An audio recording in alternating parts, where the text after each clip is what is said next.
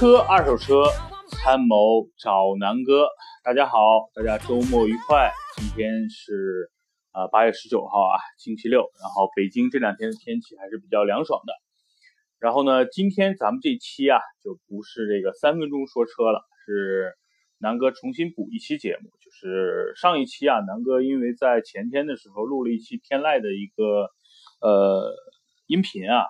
因为那个背景音乐没有版权，然后被删了。当时我也不清楚，然后后来发现，哎，我上传的音频哪儿去了？那咱们呢，今天就重新说一说天籁。那今天啊，主要分三个这个问题，然后来抛给大家，然后最后呢，从这三个问题着手，然后把天籁这个车的优点跟缺点呢，给大家做一个阐述。那这三个问题我先抛给大家啊。第一呢，就是说。你知道天籁所有购买天籁的车主中，最天籁的这个满意度最高的是哪一项吗？这是第一个问题啊。第二个问题，你知道天籁为什么在七月份汽车销量排行榜排在日系车的第一位吗？这是第二个问题啊。第三个问题，你知道怎么用天籁开出奔驰 S 的一个感受或者体验吗？好，这三个问题啊，那咱们就围绕着这三个问题来说吧。那第一个问题呢，就是呃，为什么这个大多数车主对天籁最满意的一个地方，那就是很怎么说呢？无论是从媒体上，还是在汽车之家所有天籁车主的论坛，包括其他地方啊，天籁的口碑最满意的一点就是它的沙发。为什么天籁就是呃？这么多年啊，整个在整个中国的这个车主的这个用户中，用户体验中啊，可能大家对天籁反应最明显的一块就是天籁这个沙发很舒服啊。确实，从二零应该是两千年初的第一代，就是从日本引进的那批天籁，然后到国产，然后到上一代到这一代，南哥呢很有幸的开了上一代的二零零九款的天籁公爵 VIP。然后又开了上一代的天籁公爵，所以呢，这两代天籁呢，南哥都体验过。确实啊，就是对于南哥来说，舒适度最高的这个座椅，确实是，呃，怎么说呢？名不虚传。怎么说呢？呃，很有一种，呃，因为南哥最近装修完买房子，然后买了一个那个芝华士的这种多功能沙发。我就觉得，确实这个天籁的这个座椅的舒适度，真的和这种类似美式的多功能真皮沙发有一拼。就是呢，你摸上去感觉很软，但是你坐上去之后呢，又不会像想象中那种大海绵的那种，一坐上去塌陷过去了，它还是有一定的支撑的。所以呢，整个天籁在同级别车，哪怕高一个级别车里边，可能给乘客也好，或者是这个驾驶的这个司机也好。它更多的这个体验就是，哎，这个天籁这个座椅啊，真的挺舒服的。然后跑个长途啊，或者是偶尔做一些这个什么呃激烈驾驶啊，其实这个这个座椅啊，就是长途会给你很舒适、很惬意的感觉。然后你剧烈驾驶的时候，给你的包裹性也不错。所以呢，这就是天籁所有目前汽车之家论坛也好，还是易车论坛也好，所有车主，记住哦，是所有买了这款车的车主啊。对这个车最满意的一点，基本上就是这个移动大沙发，这个名号确确实不是浪得虚名啊。然后，呃，这就是南哥回答大家的第一个问题，就是舒适度。这也就是南哥之前说过啊，所有这个同级别 B 级车里边，包括天籁也好，雅阁也好，凯美瑞也好，迈腾也好，你真的去试驾试乘，因为如果大家听南哥音频，可能更多的人想去买天籁的新车。或者二手车，你去试乘试坐一下，就你先不用去驾驶，你会觉得天籁的这个座椅的软度，就是你在直观上摸上的感觉呢，你其实和凯美瑞呢，呃差不多，然后呢确实要比比如说帕萨特、迈腾啊软一些，但是你真的坐进去，你觉得哎呀，对大家这个无论是臀部啊还是腰部啊这整个这个支撑，包括这个背部的支撑，你会觉得很舒服，确实像坐在一个这种。呃，比较厚实的，然后柔软度适中的这么一个沙发上，它绝对不是那种特别软的沙发给那给你的那种感觉。这是呃最满意的一点。第二啊，就是第二点是南哥也比较肯定的一点，就是我个人开车啊是挺喜欢这个这不是不是挺喜欢，是挺讨厌那种，呃，整个车的隔音不好，然后路噪啊，然后一些这个呃汽车内部配件的一些，比如吱吱嘎嘎的这种这种特别讨厌的噪音。南哥还是喜欢比较安静的，在这一点上啊，呃，确实我南哥特别喜欢的就是这个隔音。天籁的隔音，我觉得是在日系这三款车，包括帕萨特、迈腾里边，我觉得做的是最好的。当然啊，我觉得。呃，在这个级别车里边，这个别克的君越啊，要比天籁做的更好。因为这个别克君越，我知道它第一呢，整个的车车车整个车厢的一个密封还有隔音是下了功夫。第二呢，它整个的玻璃啊是双层的，那天籁呢是单层的玻璃，所以在这方面，我觉得天籁可能有对比这个君越还是有一定的差距，但是。你要考虑这个天籁和君越，确实在售价上有差不多五万以上的这么一个呃价格差啊，所以还是想想还是不错的。所以呢，我觉得呃南哥最喜欢的一点就是大沙发，那可能是大多数人的喜欢。那南哥更喜欢的是，确实这个天籁，包括公爵的这个隔音和降噪，确实做的要比雅阁、凯美瑞要好一些。呃，大多数人。就是对于天籁呢的这个直观感受，就是哎，这个车第一市场上见的很多，第二呢就是啊听说很舒适。那具体开起来怎么样呢？那南哥就说一说，毕竟南哥是自己是两代车主啊。首先，如果你买二手车，南哥推荐呢，你就买二零零八、零九、一零，就是一二年之前的这种老款，然后二点五，因为它同样同样用的都是二点五 V 六那款发动机。那你如果买二手车，南哥就非常支持你去买这个2.5 V6 的这个发动机，因为大家知道啊，基于这个发动机的这个呃更高级别，就是3.5的这个呃发动机啊，其实是连续好多年沃德十佳发动机。那在这个发动机的基础上的这款2.5发动机，实际上整个的动力输出、油耗，我觉得是在。这个级别 V6 发动机里边是南哥觉得是非常满意的，呃，主要表现的几块啊，就是你去买二手车，第一呢，就是说，首先你想买一个自然吸气六缸的这个车啊，我觉得目前买二手天籁应该是最便宜的了，因为同样，比如说锐志也好，还是皇冠也好，他们的售价呢，理论上都要比这个天籁要贵一点，所以呢，这是你买一个。呃，V6 发动机最便宜的一个车型。第二呢，这个发动机的好处是在于整个动力输出的平顺性非常好，然后呢后劲儿也比较足。比如说你零到五十、零到六十的加速还不错，八秒到九秒。然后呢，你到了八十一百二再往上开，这个发动机依然可以源源不断的给你提供一些动力的输出。这是南哥觉得最满意的地方。第二，这个发动机很平顺，声音也不大，因为整个天籁加上整个的这个降噪啊，所以整个天籁这个车开起来是非常非常的有高级车的质感的。大家可以体验一下，大家可以想象一下，就确实，呃，开这款车的感觉就比较高级，就有点像皇冠的感觉。因为大家想想，同一时代的这个天籁和皇冠，真的要差十万块钱的一个售价呢。所以呢，真的确实在。隔音、降噪、舒适性，包括动力上，老老的天籁啊，是一个非常好的一个选择，就是二手的天籁。现在的市场上，就同那个年份啊，零九、一零、一一、一二，差不多都在十万块钱上下了。然后大家可以根据自己的一个情况去找一些，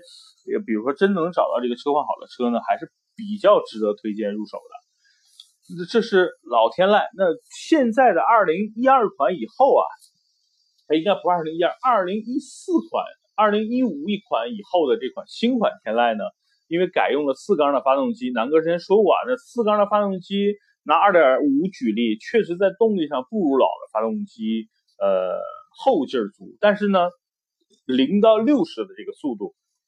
整个发动机的调教还是不错的。因为同样也是用的 CVT 的变速箱，所以你也感受不到那种换挡的有这种，因为本身不用换挡嘛。但是呢，它确实。整个车从零到六十，哪怕到八十，整个车是非常平顺的啊。但是是这样，零到六十它调教的是非常灵敏的。这个车零到六十起步，你会感觉哎还挺有劲儿的。但是六十再往后，你会觉得哎呀，这个车的提速呢就不那么明显了。然后尤其开高速的时候，比如说匀速在一百二的时候行驶，你想突然加个速超过车，那这个车的动力就稍微暴露出那么一点点不足了。所以呢，在对于买新款的这个呃天籁的这个这个呃推荐上，南哥推荐就买2.0就行了，因为整个2.0的车型和2.5的车型呢，除了比如说一些硬件配置上有些差别，在动力上呢，实际上感受是不大的。因为南哥开了差不多有一年的天籁啊，就是2.5的这款，然后。呃，同样呢，也试驾过不少2.0的这个这个天籁，所以我南哥直观上感受2.0不错，所以呢，这是在整个这个车型的推荐上，南哥推荐呢，就大家买2.0的天籁就好了。那就引出了第二个问题，为什么天籁的整个销量在 B 级车日系里边是第一的？那就要回归到几个问题，第一，性价比。南哥一直强调，如果说你的预算就是在二十万以内，然后呢，比如说十六万、十七万这个预算，那如果你想买一辆新车，买一款 B 级车，呢南哥呢就会直接推荐你买这个天籁。为什么？因为整个同级别的车，天籁要比雅阁还有凯美瑞都要便宜，差不多一万块钱。就是这一万块钱，就让很多人犹豫不决的人就会选择天籁。为什么？因为大家想想啊。买这种入门级 B 级车的人呢，其实有两类人，一类呢就像南哥最开始买车的时候，我就想，哎呀，第一辆车买个 B 级车吧，然后呢咬咬牙，比如说原来就十多万的预算，然后，嗯，可能能买一个，比如说 A 级车稍微配置高一点，比如像速腾啊，对吧？然后这个这个思域啊这种车，但是南哥就觉得，哎呀，年纪也不小了，买个 B 级车吧，然后咬咬牙上一款本田的这个雅阁。然后凯凯美瑞或者天籁都行，但你会发现，哎，同样的这个入门款呢，哎，天籁比不错，所以呢，其实天籁抢了很多，就是像南哥这种啊，就是本来预算就是购买 A 级车，然后呢，咬咬牙再加个一两万就可以买一个 B 级车的这些人的用户，这是在国内我觉得很大部分一些呃跟南哥一样的消费者大概的一个心理活动，就是哎呀，反正这么多钱了。呃，买个这个机头也行啊，反正就不买凤尾了呗，对吧？这就是一个呃所谓的这个 B 级车，因为它算一个门槛比较低的一个 B 级车的入门，又是一个主流 B 级车，所以呢，它是这是第一点，它占了这么一个优势。第二个呢，就是说在舒适度上，确实很多人去去对比了，比如说雅阁啊、天籁、凯美瑞。这类人呢，可能不是第一辆车，可能是购买家庭的第二辆车。然后呢，他会就会对什么呢比较感兴趣呢？比如说他原来开的就是一款飞度，然后呢，他开了天籁之后发现，哎呀，这个车真安静，比飞度底盘软很多，舒适度座椅又好很多。哎，这就是这一部分人群。他对比之后，他会发现，在舒适度方面或者在静音方面，天籁对比雅阁和凯美瑞是有优势的。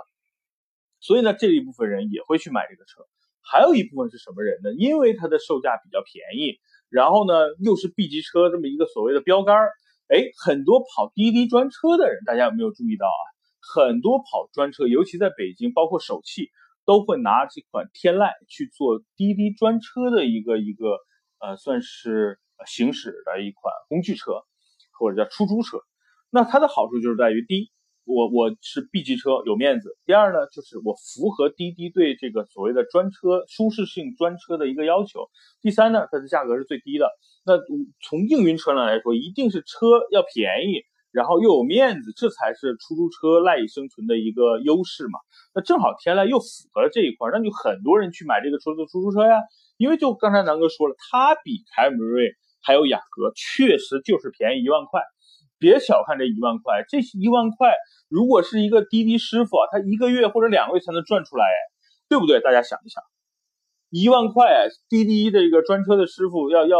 没没白天没黑夜的跑一个月一个多月，甚至两个月才能把这一万块赚出来，省这一万何乐而不为呢？对吧？所以这就是我觉得天籁在整个 B 级车日系车里边排名第一的一个原因，就是因为它的性价比是最高的。在舒适度上，又是这些车里边，我觉得是最高的，好吧？那咱们说完这个性价比，说完了第二个问题，啊，第三个问题咱们完完完了再说。然后呢，咱们说说整个天籁的空间、动力、操控，然后还有一些简单的一些客，这个所谓的呃，有一一些客户的一些反馈，就是整个车主的对整个车的一个反馈。大多数人啊，刚才说了最满意的一点，哎，这个移动的沙发确实舒适性第一，然后呢，这个隔音做的不错，然后呢，空间上呢，基本上在 B 级车里边，它和凯美瑞跟雅阁基本上一个级别。然后呢，尤其是第二排，比这个天籁和凯呃，比这个呃帕萨特和迈腾确实稍微。逊色了一点儿，因为这个帕萨特和迈腾的第二排真的是很宽敞，但是舒适度咱们另说啊。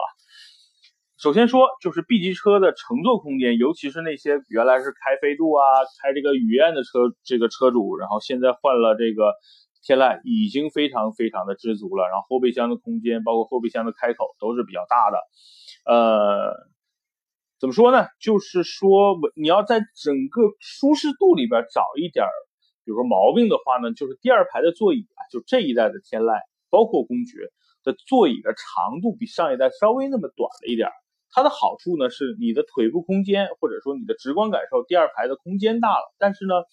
在舒适度上确实有一些折扣。本身这个沙发是非常非常舒适的，但是这个沙发短了一点，大家可以想象，比如原来是整个从你的这个大腿一直到你的臀部做了一个包裹，那现在呢，只是在你的比如说大腿的这个中部。然后和臀部做了一个包这个包裹，那你会觉得哎，从大沙发变成了一个小沙发，所以呢，确实你要是非要在这个整个舒适度上找一点毛病的话，那我觉得就是为了呃怎么说呢？为了空间的直观感受变大，然后牺牲了一些座椅的长度，我觉得反正呃鱼与熊掌不得不一不能兼得嘛，对吧？所以这是一块儿。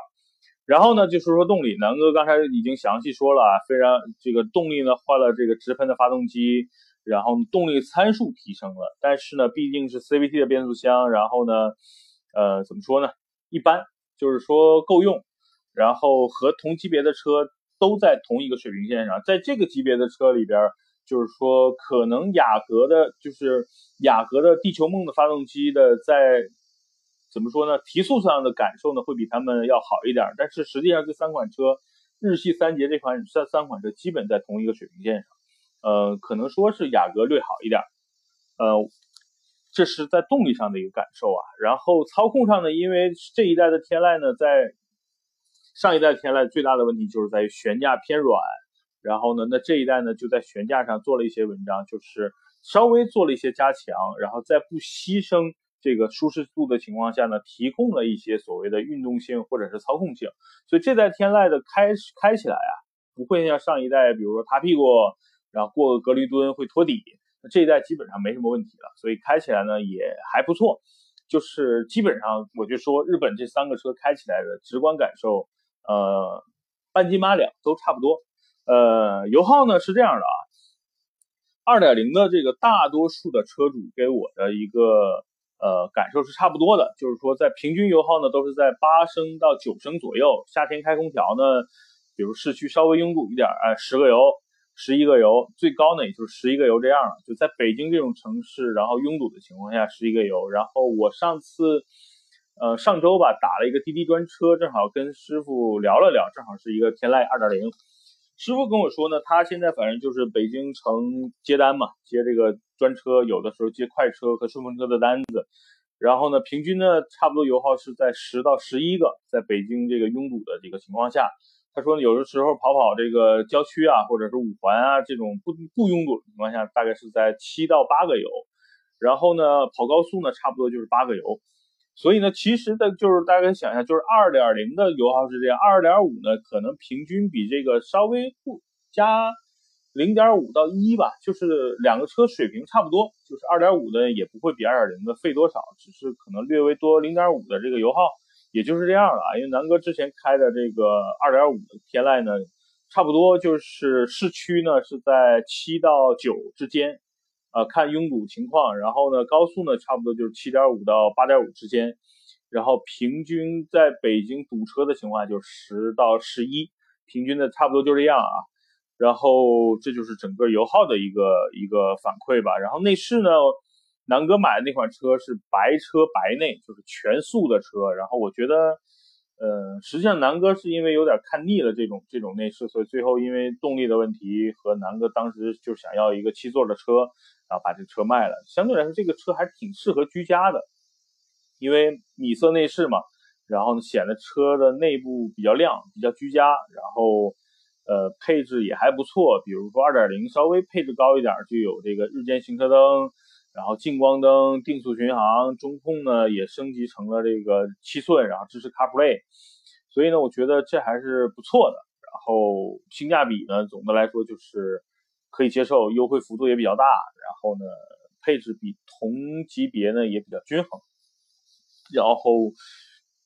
是一款比较称职的家用车吧，只能这么说。然后，嗯。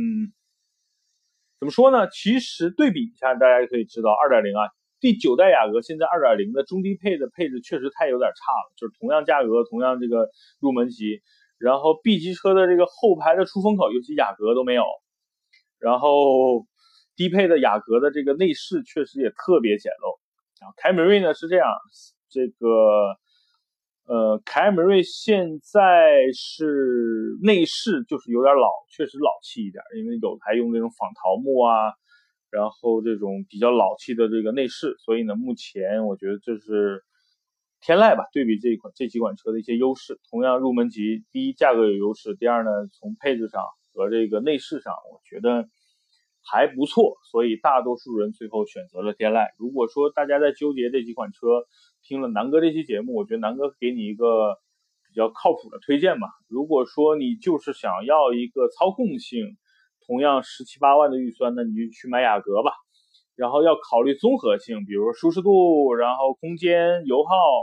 呃，我觉得买这一代的天籁比这一代的凯美瑞更值得入手。当然，我觉得这一代凯美瑞最值得入手的还是它的油电混合的这个这个车型。但是价格呢又高出了一些，差不多全办下来二十四五万了。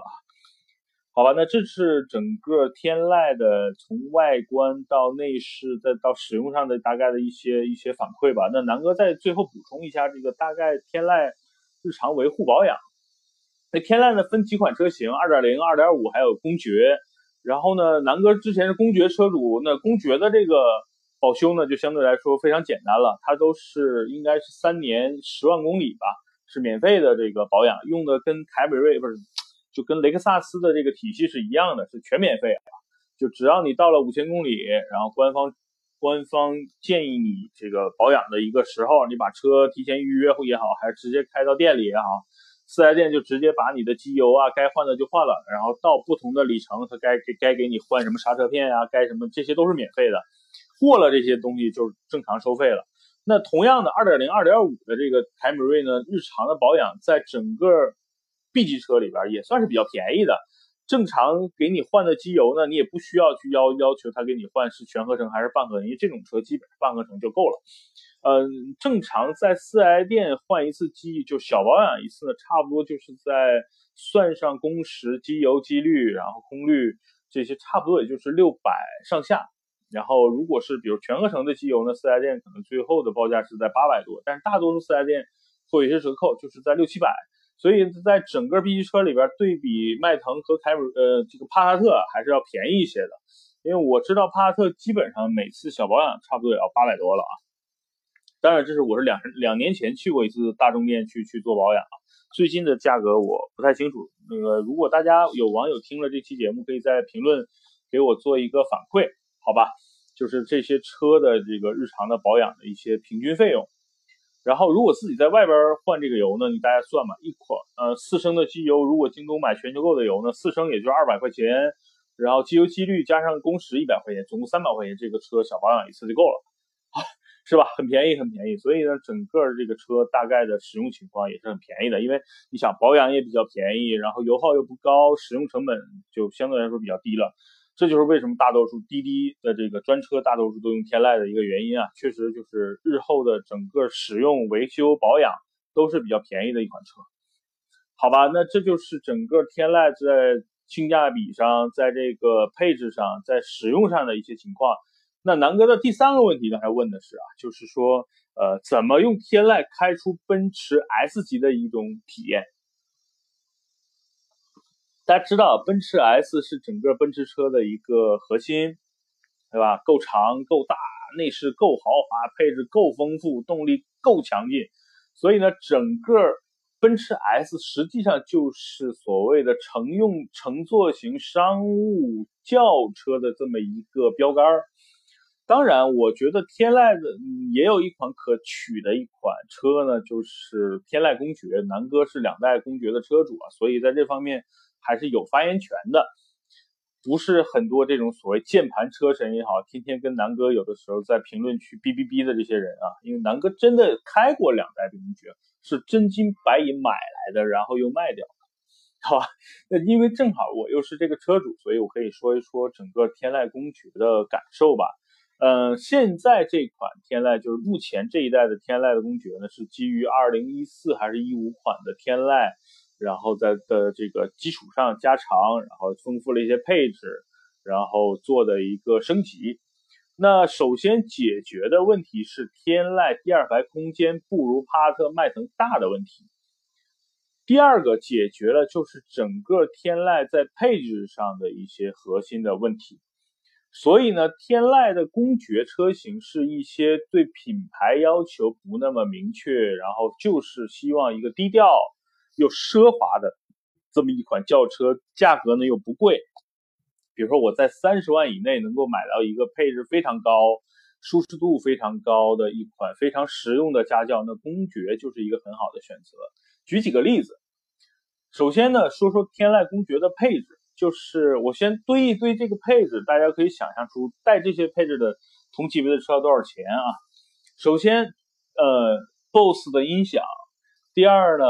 全部座椅带通风带加热；第三呢，全景天窗；第四呢，这个腿部可调节的一个腿托；第五呢，就是说全系的前后雷达，然后。导航、倒车影像，大家想想啊，带这些东西的，尤其比如说带 BOSS 音响加所有座椅通风加热的这个功能的车，大概要多少钱？好，很简单啊，就是现款的这个呃君越的顶配，就是 2.0T 的顶配版是有南哥刚才上述的这些配置的。然后呢，这款车顶配版的售价应该是三十多万，市场优惠完呢，落地也要三十多了。呃，但是天籁，大家想想，现在的天籁指导价就是，如果按顶配说，应该也是二十八万多，但优惠完全部落地下来，也就是二十七八万就能搞定了。就刚才说所有的配置都堆进去，哎，就只要二十八万多。我觉得啊，真的是很多，比如说。呃，就想买一个舒适度很高，然后呢，公司用或者家用，然后有司机开，哪怕自己开，然后，呃，低调的，然后对品牌真的不要求，我就想要一个舒舒服服、安安静静的，呃，要什么配置有什么配置，基本上该有的都有的一款车。然后呢，我觉得就是天籁公爵是一个很好的选择。说说首先尺寸上，它在天籁基础上做了一个拉长，所以拉长之后呢，也差不多五米。所以呢，看上去呢，跟奔驰的 S 级呢略短了一点点，但是呢，哎，气势上也就那么回事儿，对吧？然后呢，第二呢，就是配置上，如果买顶配的公爵呢，你会享受到刚才南哥说了一堆的那些配置，可能很多人觉得不屑一顾啊。你说什么通风座椅，什么 BOSS 音响，我我我大众、帕萨特、迈腾上面都有，当然确实有，但是你在整个舒适度上、座椅上、通风上。